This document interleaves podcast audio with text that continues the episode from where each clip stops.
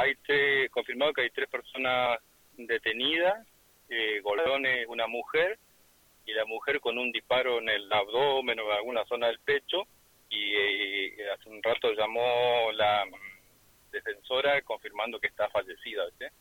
La mujer. Sí. Ah.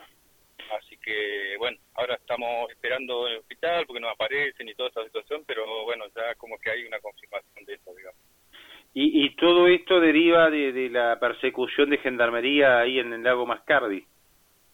Claro, porque viste que ahí cuando detuvieron, detuvieron a las mujeres y a los niños, a los hombres no lo detuvieron, digamos, y ellos estaban andando en el monte.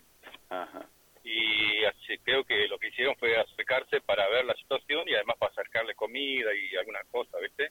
Mm. Y aparentemente tranquilo, pero evidentemente tenía que cuando vieron gente se cayó toda la, la policía Ajá. y pasó esto, digamos. Muchos más detalles no tenemos porque viste que fue todo, todo la información empezó a circular por los heridos, por los heridos y la verdad que los detalles viste de